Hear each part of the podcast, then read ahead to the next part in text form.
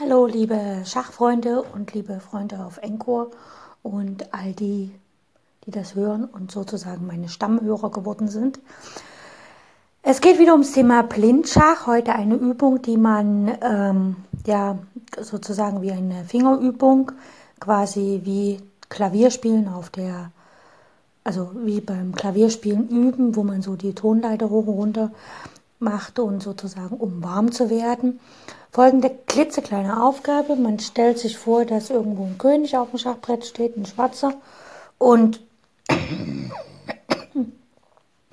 zum Beispiel auf dem Feld D5. Und äh, die weißen Türme und der weiße König, die stehen in der Grundstellung. Und nun ist es daran, dass man so schnell wie möglich Schachmatt setzt. Das heißt also, man macht die Züge auf dem Schachbrett im Kopf ja, also der Turm kommt auf die vierte Reihe, der König muss sich auf der fünften irgendwo bewegen, der nächste Turm kommt auf die fünfte Reihe und dann geht das per Treppenschach zum Matt. Und äh, das ist eine gute Übung, die man im Kopf machen kann.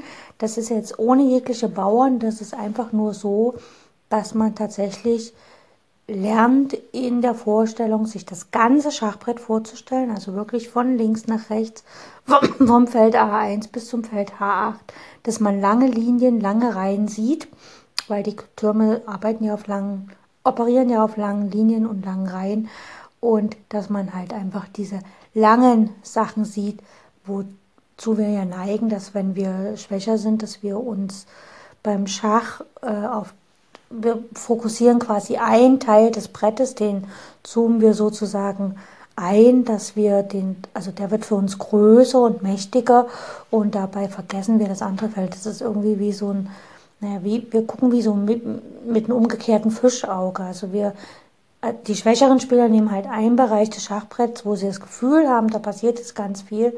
Den nehmen sie intensiver, stärker und größer wahr und den Randbereich des Schachbrettes nehmen sie kleiner wahr.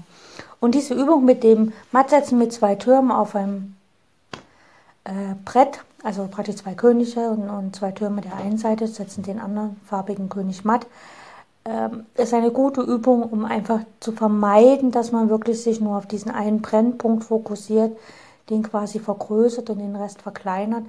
Und diese Übung sorgt dafür, dass wir das ganze Brett immer stets und ständig wahrnehmen und man sollte es am Anfang mit zwei Türmen machen, das ist relativ einfach.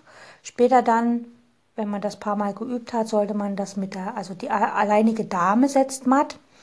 Dann setzen, setzt äh, die Dame und der Turm matt. Dann setzt man mit einem Turm matt.